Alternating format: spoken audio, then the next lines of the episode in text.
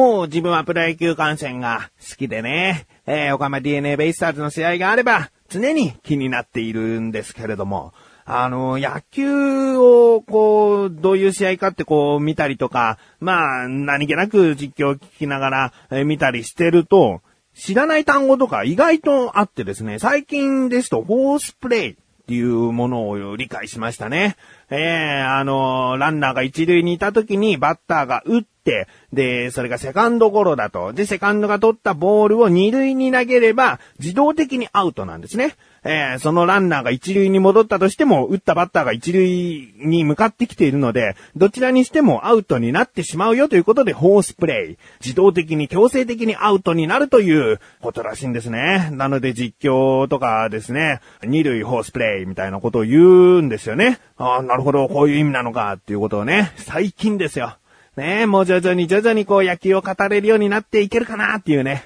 感じがしますけど、他にもですね、防御率って、意外とこう、見方がわからなかったりしてましたね。えー、打率っていうのは単純にこう、100%で考えるというか、3割3分3厘となると、3回に1回はヒットは打てる、ホームランが打てるという見方なんですけれども、防御率って意外とこう、いいピッチャーは、えー、0.78とかですね、えー、よく打たれるピッチャーは8.52とかね、えー、試合によってはもう、ぼかすかぼかすか打たれちゃって、13. 点いくつとかね、なんかそうういう選手も見たりするんですけども、なので調べてみたらですね、どうやらこの防御率という数字は、9イニングでいくつ点を取られてしまっているかというのを計算した平均の数字なんですね。なので0.78なんていうピッチャーがいたら、えー、1試合でだいたい9イニングなんで、1試合に0.78しか取られない。だから取られないか1点だけ相手に、えー、取られてしまうかという。まあそれぐらいだから防御率が低いと、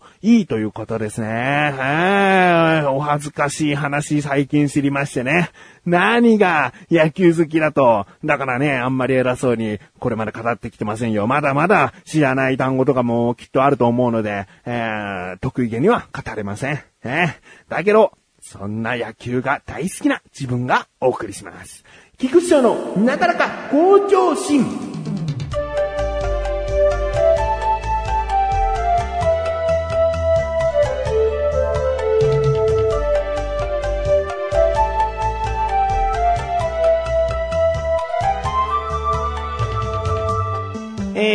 にですね、息子、長男、ヒーボーの頭をですね、ちょっとこう、モヒカンっぽい頭にしてしまったと、ロックなパンクな髪型にしてしまったという話なんですけれども、まあ、その長男の話をちょっとしたいなと思います。えー、もう4歳になったんですね。4歳になるとね、一人でやりたいことが増えてきてるみたいで、例えばご飯を作りたいとかね、えー、買い物に行きたいなんていうことを言い出してですね、で、冗談半分に、じゃあ行ってきてよなんて言うと、本当に行っちゃうんですね。行っちゃうというかもう行く気満々になっちゃうんですね。えー、だけどね、うちっていうのはもう家を出てすぐ、まあまあ車が通る。そして見渡しがちょっと悪い道路なので、こう勢いよく飛び出していった時に、もうすぐいきなり車にボーンとなる可能性が高いんですね。だから、いつも一緒に外に出るときは、はい、右左確認してとは言ってるんだけど、いざ一人で買い物ってなった時興奮して、その時こそ見なきゃいけないのに見ないんじゃないかなっていう不安があって、なのでね、しょっぱなからこう考えちゃうんですよね。えー、もう本当に車の通りの少ない、こうのんびりとした街だったら、あ、行ってきなーなんつって、で、わからないことあったら近所の何々おばあちゃんに聞いてごらんみたいな、なんかそんなこと言いながらもうほったらかして買い物行かせるっていうのもいいなと思うんですけども、うちはちょっとね、難しそうなんで、えー、わかったと。パパが後ろからついてくるから、それ気にしないで。で、お店、スーパーに着いたら、パパ、もう外で待ってるから、それで買ってきてくれるって言ったら、あ、わかった、それでいい、みたいになって。で、買うものはですね、ジュース2本、1リットルの紙パックのジュース2本を買ってくるという買い物にしました。なので、2本買ってきて、つって、うん、わかった、つって、場所わかるつったら、うん、いつもママって言ってるからわかる、つって、いざ、出発ですね。うん、まあ全然ね、自分はついてきているんですけども、ちゃんと家を出たらすぐ右左確認して、車来てない。車来てないよ。で、くるっとね、こっちを見てね、来てないよ行っていいの？みたいな顔してね、一人で行くんだろうと、内心思ってるんですけども、えー、行って、いいよっつって、で、バーっとね、走って、そこから、あの、歩道というか、歩道の脇に柵があるので、車道と一緒にならない安全な道なんで、そこをダーっとね、走っていくんですけれども、ちなみに、うちからその目的地のスーパーっていうのは、歩いて2分ぐらいなので、まあ近いんですね。2分もかからないですね。え1分なので、えー、まあ近いんですよ。そんな場所だけども車がね、ちょっと通るとやっぱり心配だということで、えー、スーパーの前に着きました。約束では中には入らないと。息子は一人でバーッと走ってって、ついてきてないことをいちいち確認してですね、で、ついていかないと言ったんですけれども、やっぱりね、ここは甘やかしではなく人に迷惑をかけちゃいけないと思って、で、別にうちはこう、街の、え、人気者のちびっ子とかね、なんか、え、誰もが何々くんの、え、お子さんだね、みたいにわかるような状態じゃないから、全然店員さんとか普通のアルバイトで、うちの息子の認知度なんてないので、だから、ちゃんと、こう、こっそりこっそり、まるで万引き G メンのかのようにですね、スーパーの棚を、こう、影にして、ちょこちょこちょこちょこついていったんですね。うん。見るとですね、もうジュースのところ一目散に走ってって、で、ジュース2本重いけども、え、カゴに入れて、うんしょ、うんしょと、こう、レジに行くんですね。で、レジに並んだので、じゃあ、レジの反対側に行こうと、もう店の出口側なんですけれども、そっちに回ろうと思って回って、遠目でこう見てたんですね。うん。で、どこのレジに並んだかは分かってるから、そこをずっと見てたんですけども、そこに立っているレジの人は、おばさんでした。ちょっと小太りの短い茶髪の髪の毛のおばさんで、まあ、おばさんだと子供に優しくこうやってくれるかなと、うまいことを、こう、なんか、お買い物みたいな、こう、優しい声をかけながらやってくれるかなと思ったんだけど、なかなかこう、おばさんが動かなくて、で、な、なんだろうと思ったら、息子がもうそこで立ち止まっちゃって、もじもじしちゃったんですね。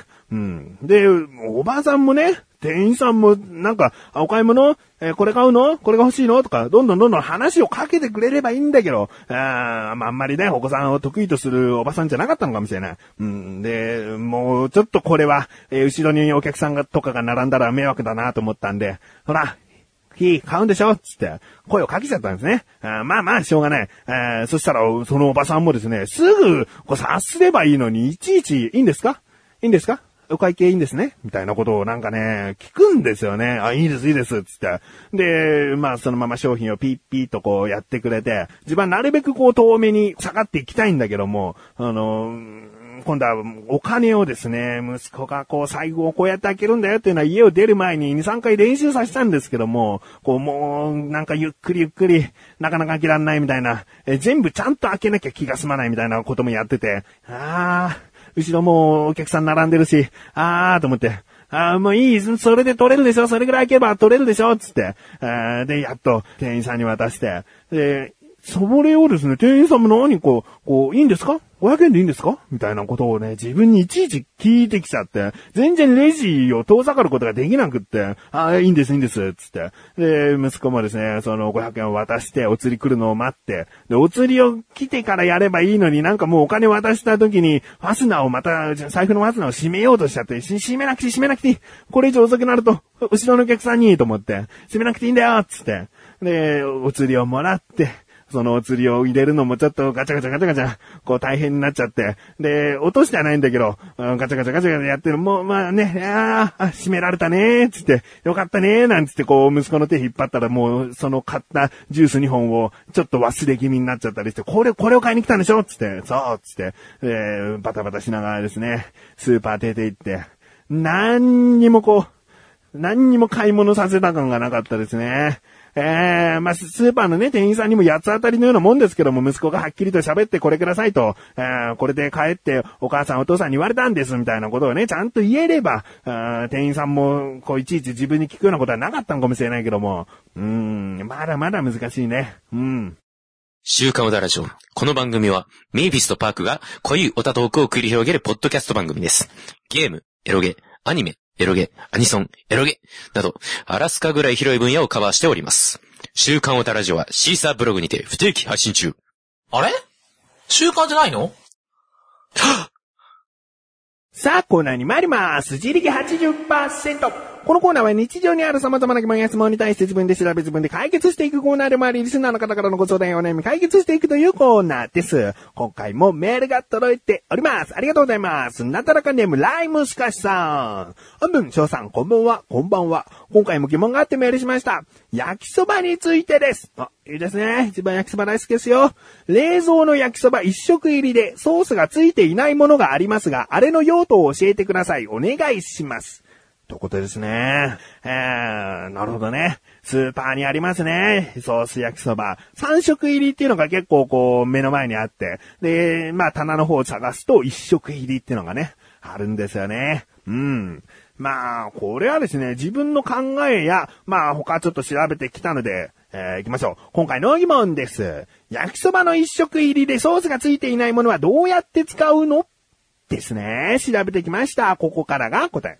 まず、そのね、自分が注目したその一食入りの焼きそば、ソースがついていないもので、パッケージを見てみたんですね。うん。そしたらですね、いろいろなメニューに、みたいなこと書いてあるんですね。うん。で、よく見たらですね、ソース焼きそば、あんかけ焼きそばなど、お好みの味でどうぞ、と書いてあったんですね。なるほどと。つまりですね、ソースが付属されていないということは、自分で買ってきた別の、えーオタクソースさんからもね、焼きそば用のソースとか出てますし、えーまあ、こういう味付けがいいんだとか、えー塩で炒めたいんだとか、そういう人用の焼きそばの麺なんですね。うん。なので別に、こうね、ソースが入っていないからって、この麺どうしたらいいんだと、一食入りだとしてもソースつけてくんなきゃ作れないよ、とね、思ってしまうのかもしれません。ですが、こういったフリーな、えー自由な味付けにしてくれよという意味の一食入りなんですね。うん。だけど、三食入り、ね。大体の方がスーパーで買っていれば、もう気づいていると思うんですけれども、三食入りの方が安いんですよね。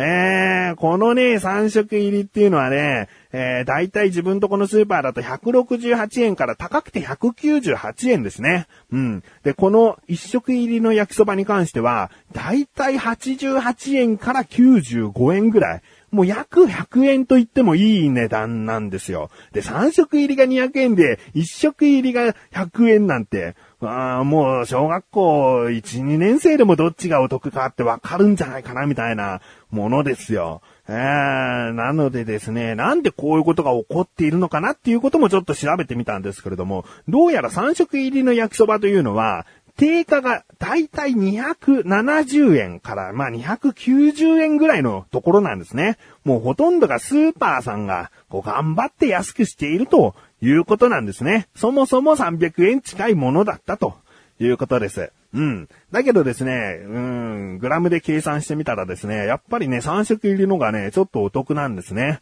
うーん、やっぱりおかしいと思って調べてみたらですね、1食入り、ちょっとね、注目してください。えー自分が調べたところによりますとね、3食入りの方は1食 150g なのに対して1食入りは 170g ですね。ちょっとボリュームがあるんですね。うん、そういったところでも値段の差というのが出てきているのかなと思います。うん。なので、まあ、バーベキューとか行った時はね、むしろこの食入りのをいっぱい買って、好きな味にしたり、ソースをもっと、こう、なんだろうな、粉末ソースもいいんですけどね、えー、オリジナルの味で作ると。あそういうことをしてみたら楽しいんじゃないかなと思います。うん。ということで、ライムスカッシュさんいかがでしょうか？メールありがとうございます。こういった感じで日常にある様々な疑問や質問の方を待ちしております。投稿よりなだらかご助手を選択して、どしどしとご投稿ください。以上、自力80%でした。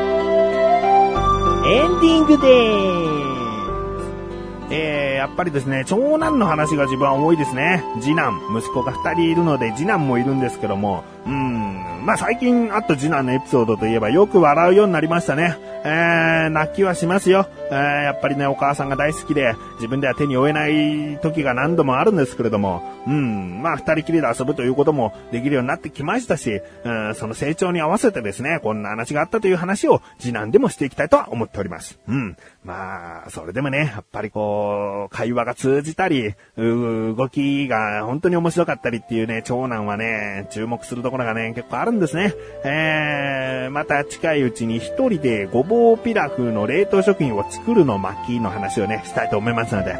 ん、楽しみにしていてくれたら嬉しいなと思います。ということで、なだらか小女子は、毎週水曜日更新です。それではまた次回、お会いいた菊池勝利したメガネたまわりでもあるよ。お疲れ様です。